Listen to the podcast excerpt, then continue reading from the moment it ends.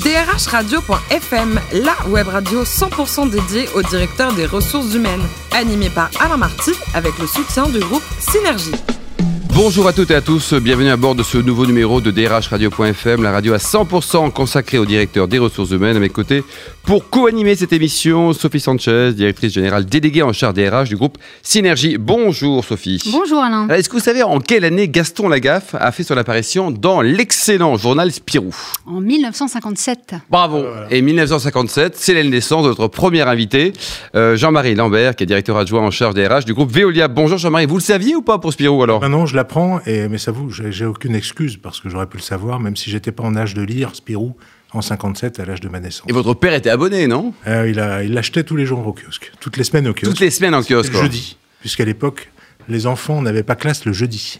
C'est vrai. Et oui. C'est QFD. Alors, vous avez commencé votre carrière non pas en consultant des petites annonces, mais en les écrivant, paraît-il. Oui, euh, j'ai commencé ma carrière dans l'entreprise en 81, une année historique, où je suis rentré en entreprise, euh, donc l'année des lois Roux. Et en fait, euh, j'ai été embauché parce que le patron de l'entité de Philips, qui m'a recruté, voulait quelqu'un qui n'était pas ingénieur et qui pouvait lire et écrire le français. Il se plaignait beaucoup que les ingénieurs de son entourage étaient totalement incapables. Est-ce que ça a beaucoup changé, Jean-Marie? Un peu quand même, ouais. Un peu quand même, quoi. Alors, qu'est-ce qui s'est passé? Il y avait une façon un peu bizarre de superviser les, les horaires de chaque euh, salarié? Oui, alors euh, c'était une autre époque. Les gens, les jeunes d'aujourd'hui, comme vous, n'ont pas connu cette époque où il y avait des horaires fixes et pas de télétravail du tout. Et où euh, certains patrons attendaient à 8h05 derrière la pointeuse pour Et à 8h06, envoyer les oh. retardataires chez le DRH ou l'adjoint qui était moi. Ensuite, vous passez chez Spibatignol. Ça a été aussi Eh une, une belle aventure. Vous avez commencé, vous êtes devenu chef du personnel à l'époque, c'est une très belle aventure parce que, bon, d'abord, c'est une entreprise de travaux publics et de construction et j'ai toujours une affection profonde pour ce métier. Euh, D'autre part, parce que, effectivement, on m'a donné ma chance à 29 ans d'être euh, chef du personnel, comme on disait à l'époque. C'était plus modeste. Chef du service du personnel. J'aime bien le mot Du service du personnel. J'aime bien le mot service. D'un établissement qui comprenait un siège de 500 personnes, une usine de 1000 personnes et un atelier de 80 personnes. C'est QFD. Ensuite, le groupe Vinci, euh, avec une double aventure passionnante, j'espère. Ah oui, oui, ben, le groupe Vinci, puisque en fait je suis rentré en 1990 dans le groupe dans lequel je suis aujourd'hui, qui s'appelait Groupe Général des Eaux à l'époque. Et Monsieur De Joigny, paix à son âme, a créé les 3 V, Vivendi, Veolia, Vinci. Et donc je suis rentré chez Sogea en 90, et ensuite en 92 j'ai été nommé DRH de Canton Bernard, Exactement. Vinci Construction. Et là, un petit souvenir de ce qui s'est passé du côté de Lisbonne, euh, avec une oui, triste un expérience. très mauvais souvenir, Mm. parce que je pense que dans la carrière de DRH, il y a de très bons souvenirs, mais il y en a aussi de très mauvais. Mon pire souvenir professionnel, c'est très certainement le jour où l'équipage mobile du pont Vasco de Gama, le pont sur le Tage, s'est effondré dans, la, dans le Tage, et donc avec euh, des morts, et donc tout ce qui va avec, c'est-à-dire prévenir les familles, euh, s'occuper de toutes les formalités, euh, et s'occuper effectivement de, aussi de ceux qui restaient, et qui ont vu, puisque c'était à l'heure de déjeuner, ils ont vu leurs collègues mourir avec l'équipage mobile qui est tombé dans le Tage. Voilà. C'est un souvenir qui marque. C'est un souvenir qui marque. euh, bon, et puis c'est vrai que dans tous les métiers dans lesquels on travaille, qui sont des métiers de main d'œuvre, c'est vrai de la construction comme des métiers de service, il y a un peu un côté famille, si vous voulez. Il y a un Mm. côté affectif chez les gens, euh, parce que c'est du travail d'équipe, et ça, ça joue un rôle euh, très important. Vous avez été chassé par votre ancien boss pour rejoindre Veolia? J'ai toujours été chassé par mes anciens boss. Ah, donc ils étaient plutôt contents de vous Pas- alors? Pas forcément tous, puisqu'il y en a qui m'ont pas chassé, mais ceux qui, qui m'ont fait en sorte que je les ai rejoints, ben, c'était mes anciens boss. Alors Veolia, au niveau mondial, 170 000 collaborateurs. Vous nous ça. rappelez les, les métiers? Ben, les métiers sont les métiers de l'eau, euh, de la production, du traitement, l'assainissement, l'eau potable, etc. Les métiers de l'énergie, euh, en particulier la cogénération, et puis euh, les métiers de la propreté, de la collecte au traitement du déchet. Tout cela tournant autour de l'économie circulaire. Et puis effectivement, le, le mot d'ordre de Veolia, c'est ressourcer le monde, et nous nous efforçons d'appliquer ce slogan. Alors Sophie, vous qui le ressourcez chaque semaine, Oh, merci. Euh, donc, comme le disait Alain, Veo- Veolia, c'est 170 000 salariés dans le monde. Comment on, atteint une, on arrive à atteindre une cohésion dans la gestion des ressources humaines sur un, un périmètre aussi large et des cultures différentes? De deux façons. Alors, je ne dis pas qu'on on est parfait, c'est loin d'être le cas, mais on essaye, on, essaie de s'y efforcer. Deux façons. Le premier point, c'est qu'il faut que les salariés du groupe, quel que soit leur statut et quel que soit le pays dans lequel ils travaillent, puissent avoir le sentiment et toucher du doigt la réalité qui sont traités de la même façon. Ça, ça veut dire que nous devons avoir euh, des process RH qui sont euh, homogènes et qui sont positifs. Pas uniquement des process du type, passez-moi l'expression, policier, mais des process qui permettent aux gens de savoir qu'ils vont être évalués selon des critères similaires, quel que soit l'endroit où ils se trouvent, et qu'ils vont être examinés, qu'ils ne sont pas des numéros, qu'ils sont connus et reconnus. Et ça, c'est un point sur lequel on a fait beaucoup de progrès, parce qu'auparavant, jusqu'à il y a quelques années, on était organisé en division, et puis comme son nom l'indique, la division n'est pas propice à la fédération des ressources humaines. Donc, euh, c'était organisé en division. Maintenant, nous avons euh, fait un Veolia par pays, ce qui a été un énorme progrès, puisque le management est unifié. Et les process RH, de l'entretien annuel jusqu'au système d'évaluation, etc., sont des process qui sont les mêmes absolument partout. il a fallu un peu de temps pour y arriver. Mmh parfois un peu d'autorité, mais ça c'est la vie. Mais on y est parvenu. Sophie euh, Est-ce que vous avez identifié des bonnes pratiques ou des expériences RH réussies en dehors des frontières françaises dont la France pourrait s'inspirer? Ben, C'est le cas de la plupart. Alors je dis pas que les Français sont pas bons, hein, c'est pas ce que je veux dire. Mais euh, la France effectivement a gagné à s'inspirer de beaucoup de pratiques euh, qui se font à l'international. On fait tous les deux ans, on fait un concours d'initiative sociale euh, sur des items assez différents, qui sont des items qui vont évidemment de la santé-sécurité à la gestion des ressources humaines, en passant par euh, le sociétal, etc. Et euh, les bonnes pratiques que nous avons, que ce soit en matière de handicap, que ce soit en matière de gestion de l'emploi, etc., sont des pratiques qui sont totalement internationales. Si je prends un exemple concret, on a par exemple en Amérique du Sud, on a beaucoup d'initiatives qui sont faites pour englober en fait les familles des collaborateurs euh, dans la vie de l'entreprise. Parce qu'en Amérique du Sud, 80% de nos collaborateurs sont des cols bleus.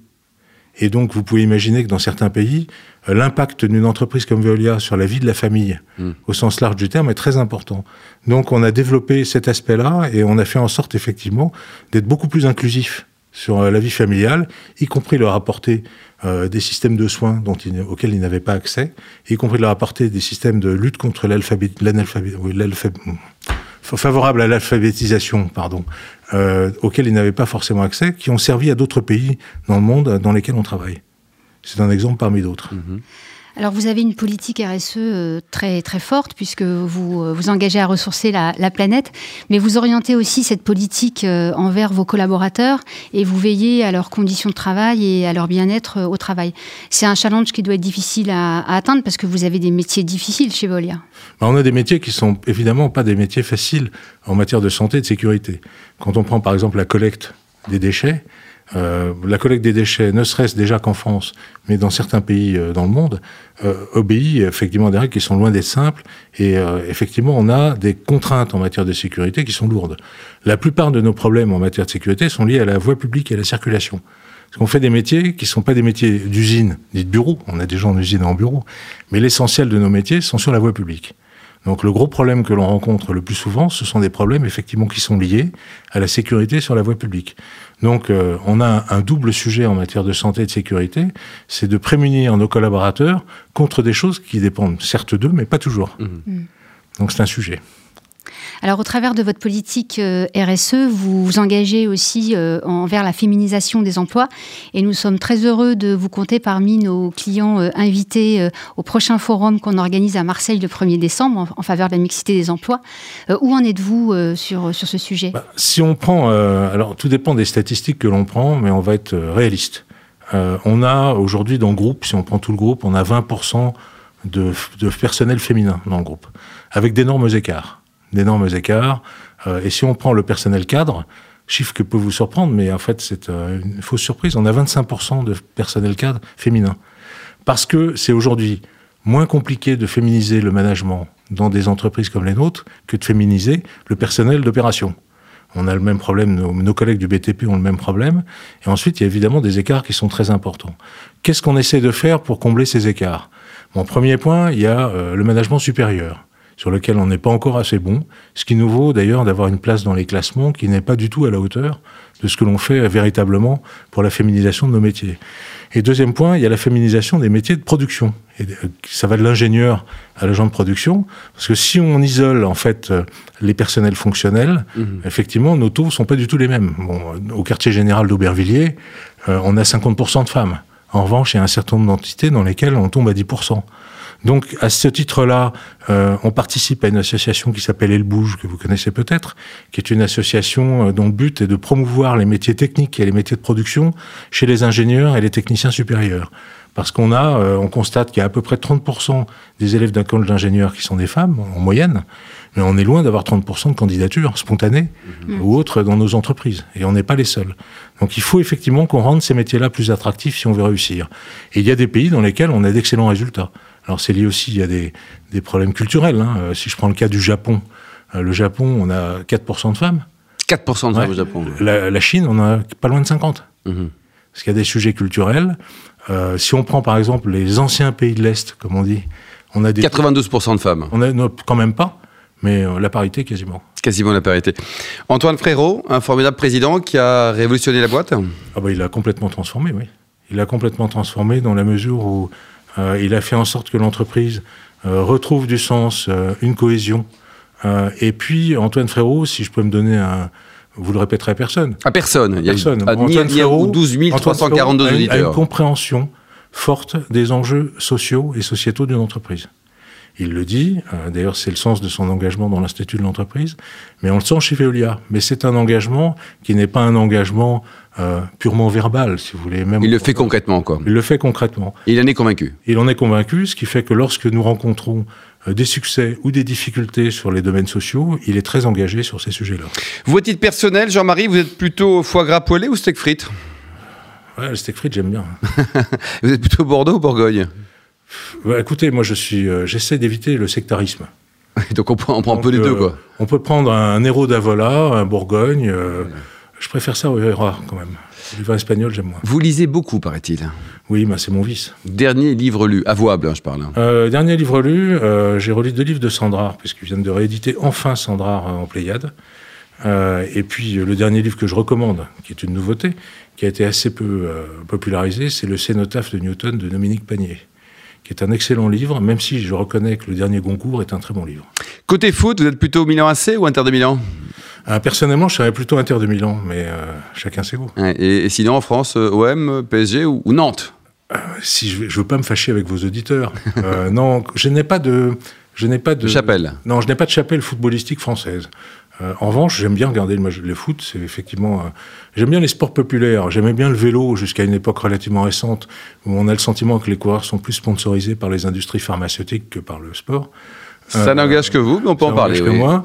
Euh, mais j'aime bien le vélo, mais j'aime bien le foot. Ça doit être des souvenirs d'enfance, les sports populaires. Pour terminer, Jean-Marie, quand vous avez lu des bons bouquins, vous en faites quoi après? Je les recommande. Et vous les donnez pas à des gens? J'offre des livres. Euh, quand je donne un livre, je sais que je le perds.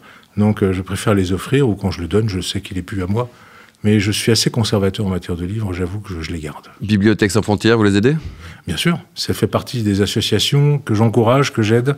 C'est une association euh, dont le fond est absolument remarquable puisqu'ils aident un certain nombre de quartiers sensibles ou de pays en difficulté euh, à avoir, euh, se doter de, de livres, donc d'accès à la culture. Ils sont très bien dirigés. Je fais un compliment. Je ne vais pas citer les noms, mais c'est une organisation. Oh, le président, comment il s'appelle le président Patrick Veil. Allez, on le salue. Merci beaucoup, Jean-Marie Lambert. Je rappelle que vous êtes le directeur adjoint du groupe Veolia en charge des RH. Merci également à vous, Sophie Sanchez. Fin de ce numéro de drhradio.fm. On se retrouve jeudi à 10h avec de nouveaux invités. drhradio.fm vous a été présenté par Alain Marty avec le soutien du groupe Synergie.